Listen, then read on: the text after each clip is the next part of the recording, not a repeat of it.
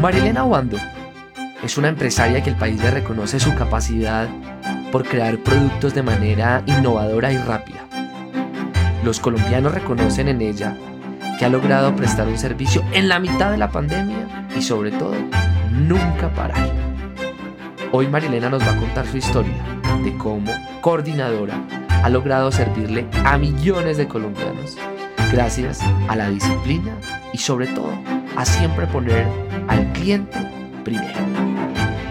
Soy Juan David Aristizábal y esto es Colombianos que hacen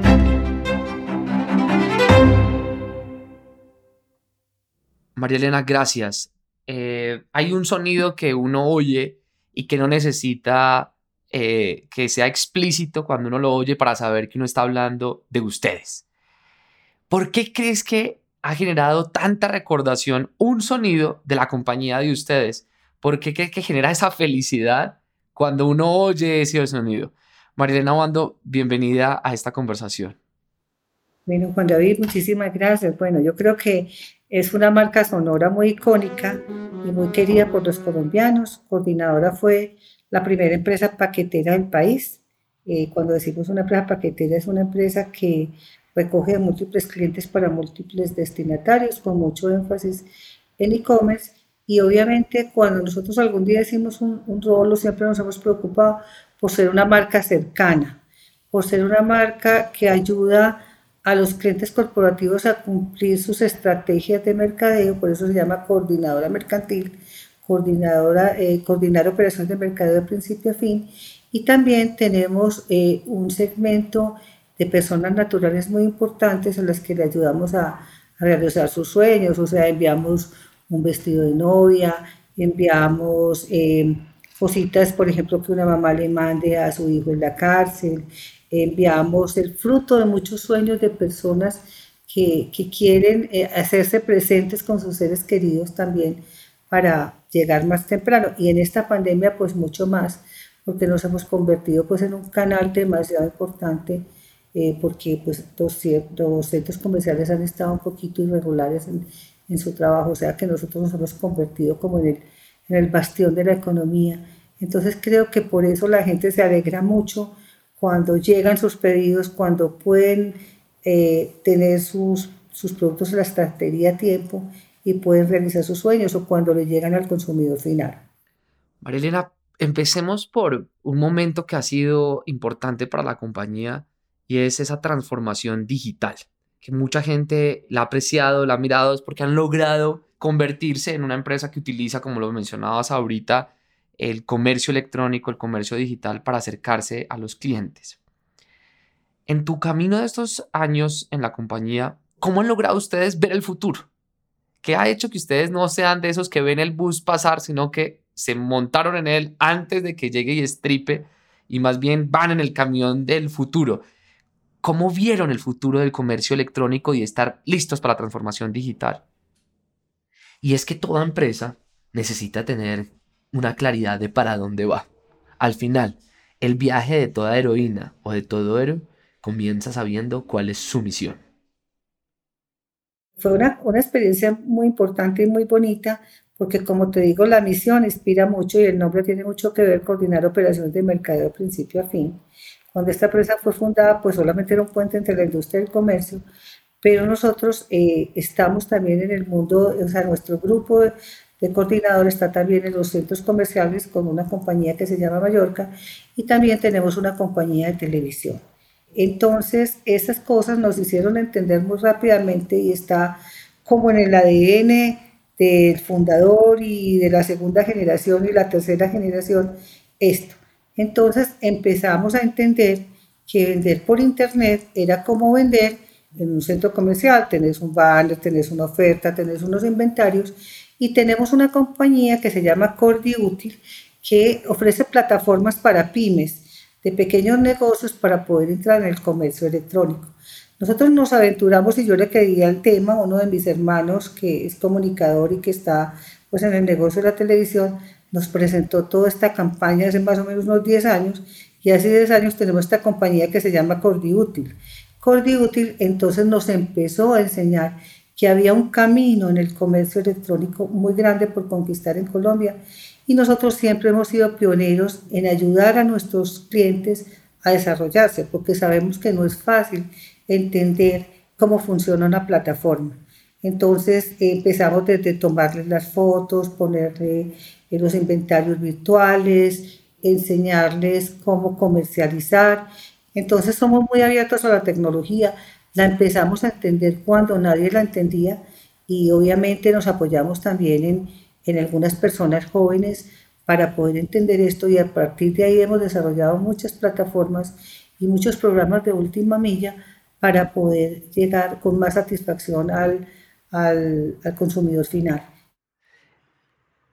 Y no solamente se quedaron con la idea de poder llegar con sus operaciones al comercio tradicional, sino que decidieron ir a esos lugares distintos, donde ellos sabían que los iban a necesitar, para que sus paquetes pudieran llegar a más usuarios y sus clientes encontraran en ellos unos aliados. le dijiste, yo oí a mi hermano y hablaste, oímos al cliente. ¿Cómo uno cultiva ese hábito de oír? Porque usualmente es un gran problema para muchos oír. Lo que pasa es que eh, el transporte es un servicio a la medida. Tú te tienes que sentar con los dueños de empresas o con los grandes ejecutivos a trabajar en entender cuál es su estrategia. Eh, cuando tú te sientas a tener esa conversación, entonces tú les huyes esos sueños. Y cuando les huyes esos sueños y sabes manejar la tecnología, o por lo menos te esfuerzas mucho, porque nosotros hemos hecho un camino de mucho aprendizaje, pero mi grupo se sentó y escuchó todo esto y escuchó a todo el mundo y vimos una gran oportunidad, vimos un gran nicho nos empezamos a, ofrecer este servicio a, las grandes superficies. Incluso en principio pusimos una empresa de comercio electrónico y, estaban celosos los, los, clientes y decían, pero ¿por qué están haciendo eso? Ustedes van a meter a competir con nosotros. Nunca. Nosotros no podemos hacer eso. Lo que nosotros queremos es vivir qué es lo que ustedes necesitan. Y la única forma de entenderlo es teniendo un propio portal que comercialice algunos productos. El negocio fue migrando, nos salimos de ahí, pero nos quedaron todas las plataformas. Pero uno para poder entender el cliente a veces tiene que hacer lo que hace el cliente. Entonces, de verdad que hemos tenido como el placer de conocer muy de fondo qué requiere una plataforma o qué requieren ellos porque tenemos el doliente en casa hablemos de el futuro. ¿Para dónde van?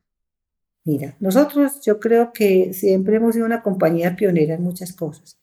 Yo creo que definitivamente pues seguimos en nuestra línea de, mercancías, pero tenemos un gran hub, el primer hub que se construyó con mayor tecnología en, Latinoamérica, es el segundo en, tamaño porque el más grande es Brasil, pero nosotros nos asesoramos mucho y gracias a Dios esto lo pudimos hacer antes de que empezara la pandemia. O sea que con esto se puede mover 15 mil paquetes la hora en un hub y desde este hub distribuir a diferentes centros de, de atención para poder atender mejor la última milla. O sea, vamos por la conquista de la última milla. Creo que es demasiado importante. ¿Eso qué significa, Marlene? ¿Qué es ir por la última milla? Es que realmente en paqueteo eso es la última milla, es tú haces un transporte, entonces tú tienes una primera milla que es la recogida. Llegas con la recogida, consolidas, haces un transporte nacional y luego tienes que entregar. Y esa entrega es la última milla. Y el que entregue primero en un punto determinado de la ciudad, pues es el que se gana el negocio, ¿cierto? ¿Por qué? Porque el e-commerce es un, es un tema muy rápido y de mucha satisfacción. La gente de ahora tiene muy poquita paciencia para cuando pide un producto, lo necesita ya. O sea, ese concepto de, ya es muy importante. Entonces nosotros tenemos que hacer todo para poder eh, consolidar y desconsolidar de tal manera que lleguemos lo más rápido posible a cada, a cada sitio de la ciudad. Porque antes entregábamos solamente en el comercio, ahora entregamos en todos los barrios residenciales que hay. Y tenemos también que tener un un sistema de soluciones rápido porque estos clientes son clientes que todavía no son muy estructurados, entonces tienen muchos errores de dirección, tienen todo esto. Entonces nosotros hemos construido todo un gran sistema de gestión. Está en este momento, digamos, yo diría por al 70% nosotros decidimos que en vez de comprar un administrador de transporte, pues un, un sistema de administración de transporte, íbamos a construir nuestro propio sistema, porque ya teníamos muchas cosas adelante, ya podemos estar muy cercanos a los destinatarios.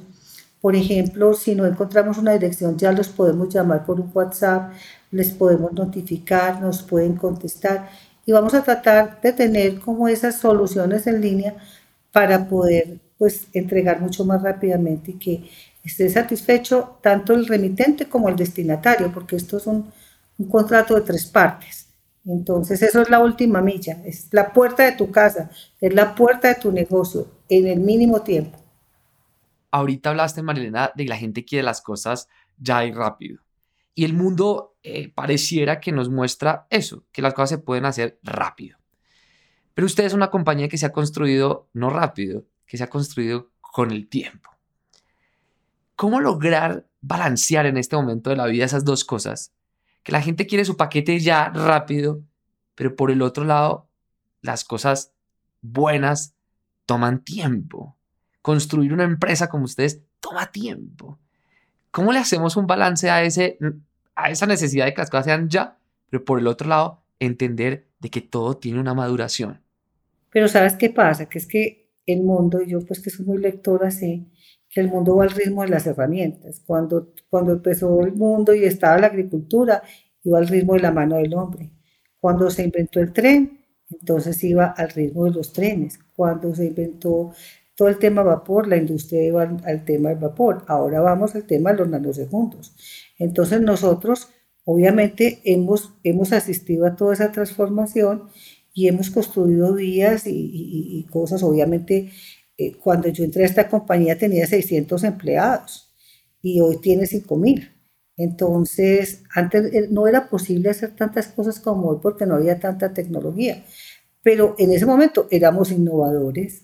En ese momento construimos, los, eh, por ejemplo, el primer tema de, de tráiler. Aquí no había tráiler en el país, entonces fuimos a la vanguardia y conseguimos tráiler y vehículos furgonados.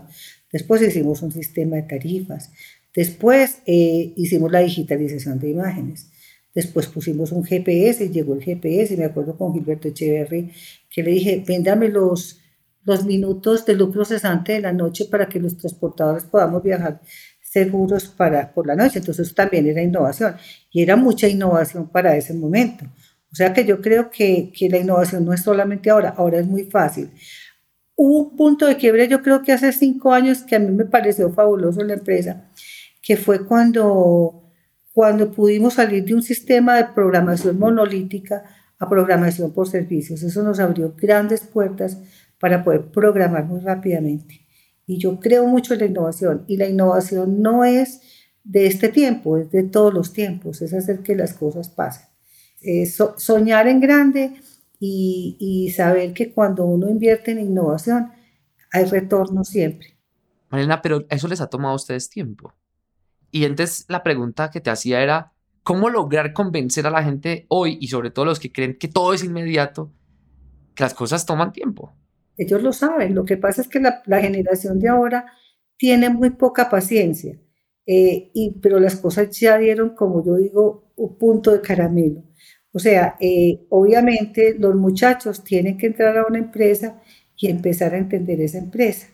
Yo, por ejemplo, estoy haciendo un ejercicio muy, muy bueno con la tercera generación de esta, de esta compañía, porque nosotros les mostramos nuestro gran sueño, la segunda generación, y ellos nos ayudaron con todo el tema de tecnología, pero ellos saben que eso toma tiempo, o sea, ellos se van dando cuenta, o sea, la generación tiene que tener conciencia de que, de que puede rápido, nos enseñan también una cosa importante, es a no votar corriente, los de segunda generación, digamos, somos muy anecdóticos, ellos, ustedes son muy rápidos, digo usted porque estoy viendo que eres muy joven, eh, son muy rápidos en lo que hay, entonces el mundo va, como dice, a ese ritmo, pero todo el mundo tiene que saber que, eh, que el fruto de hacer una empresa es un tema de paciencia, pero de determinación y de decidir en el momento correcto qué se debe hacer, ¿cierto? Entonces, vamos para adelante, o sea, siempre si trabajamos en equipo, suma mucho más.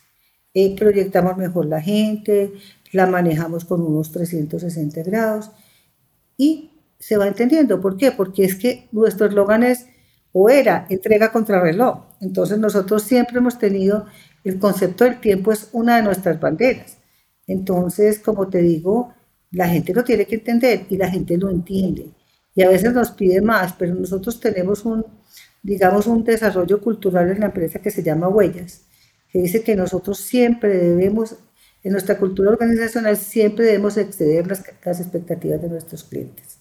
Entonces nosotros siempre estamos en una carrera contra el tiempo. Marilena, ahorita eh, Colombia está en una discusión importante y es cómo van a jugar las empresas para la reactivación económica.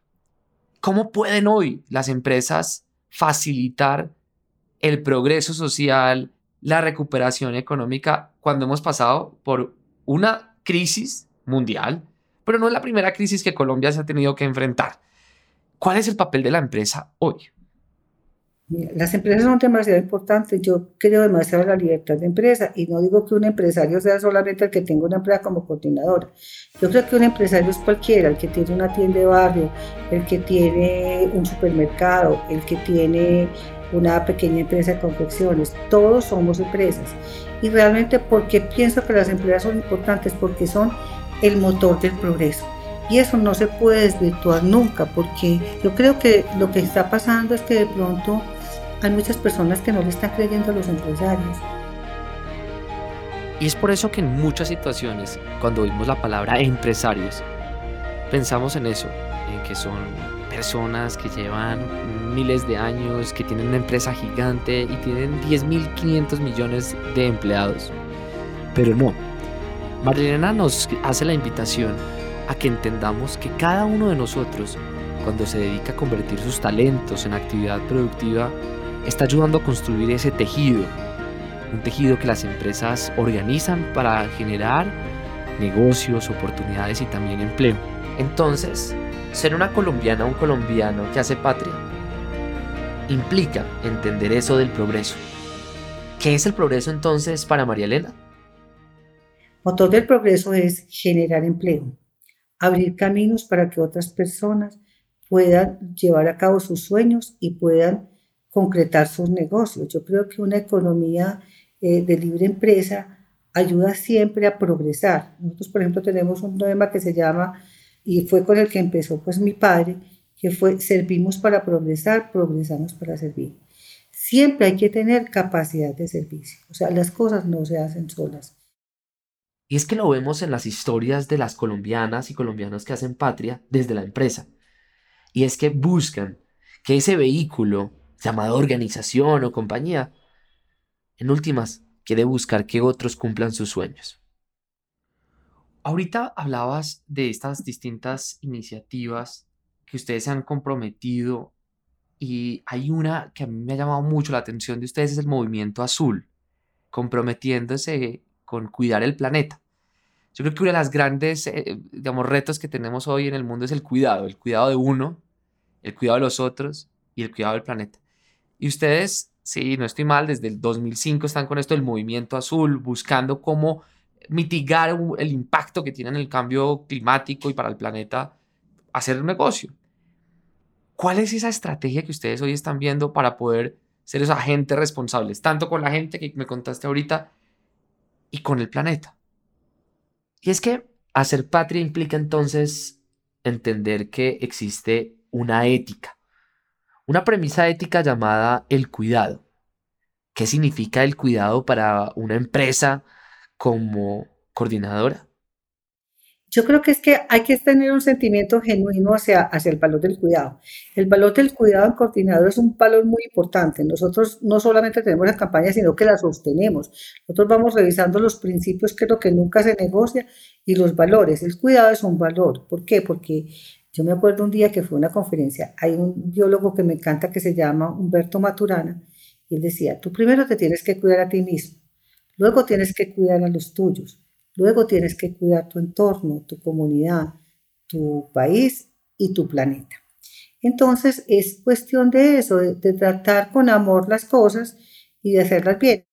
Y es que todo héroe, o mejor, como María Elena, toda heroína, en ese viaje tiene que enfrentarse a obstáculos, a problemas. Que al final, cuando llegue al mundo extraordinario, va a hacer que se sienta muy orgullosa o orgulloso por el camino recorrido. Mariela, hablemos de la pandemia. Antes, digamos, febrero, enero, pareciera que el COVID no le fuera a llegar a Colombia.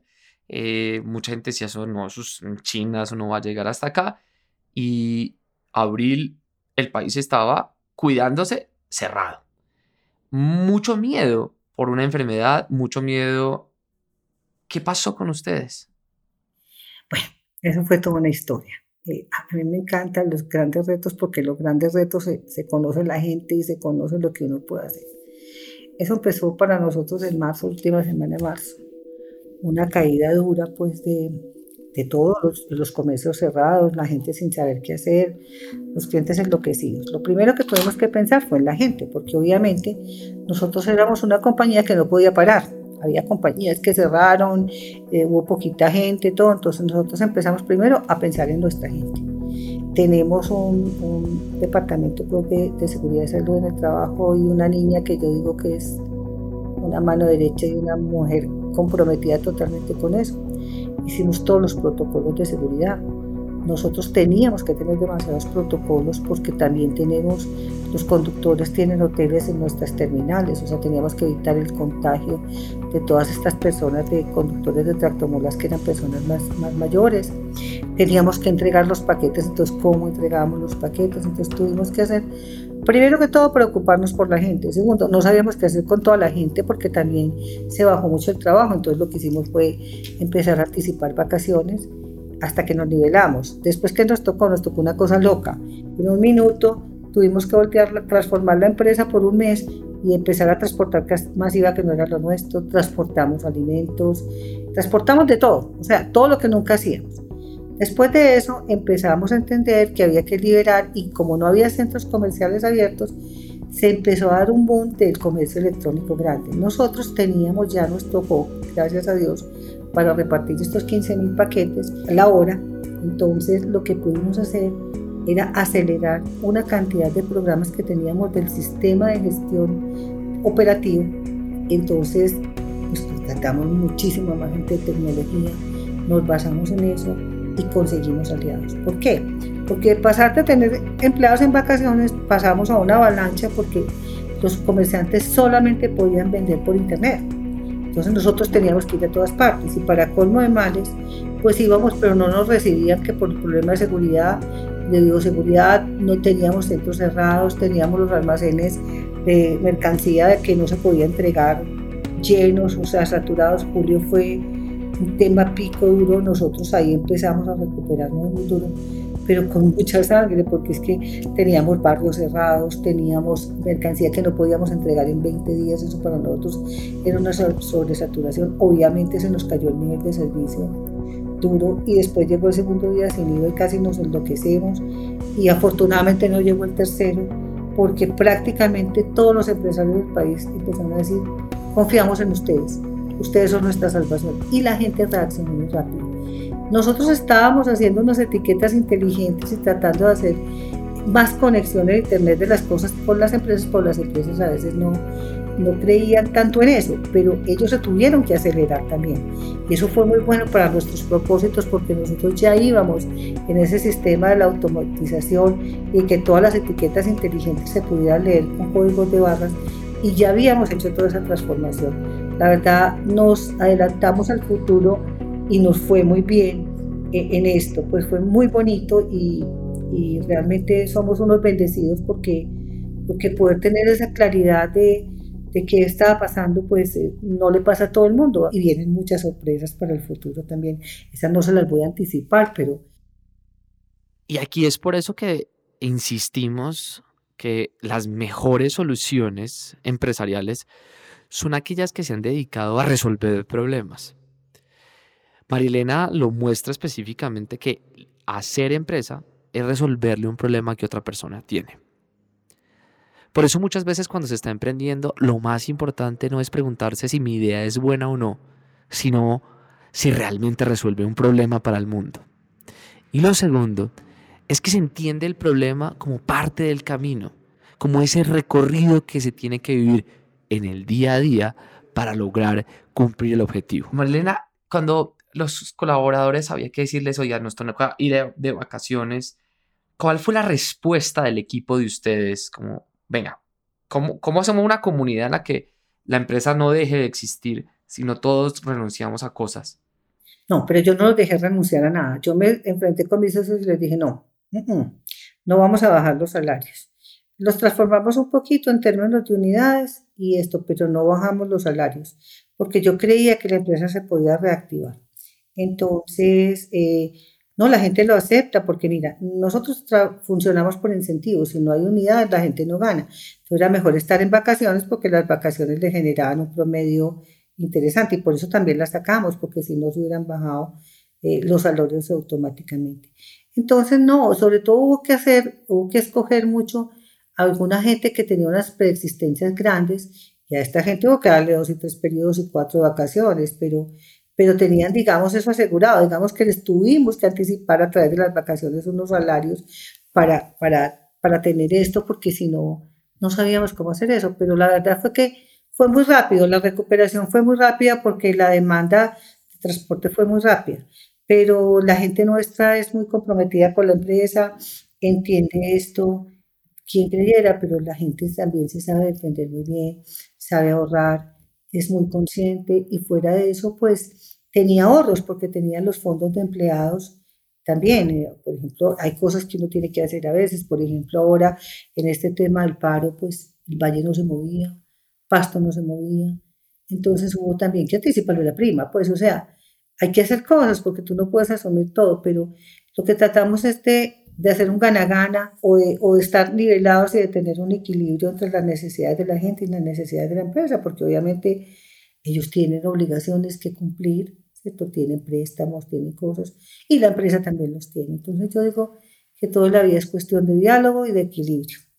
Eh, eso es lo más importante.